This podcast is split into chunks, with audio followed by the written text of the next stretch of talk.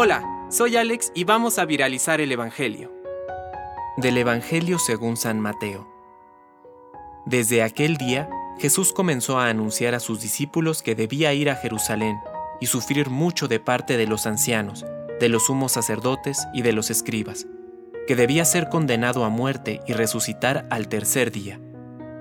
Pedro lo llevó aparte y comenzó a reprenderlo, diciendo, Dios no lo permita, Señor, eso no sucederá. Pero él, dándose la vuelta, dijo a Pedro, Retírate, ve detrás de mí, Satanás. Tú eres para mí un obstáculo, porque tus pensamientos no son los de Dios, sino los de los hombres.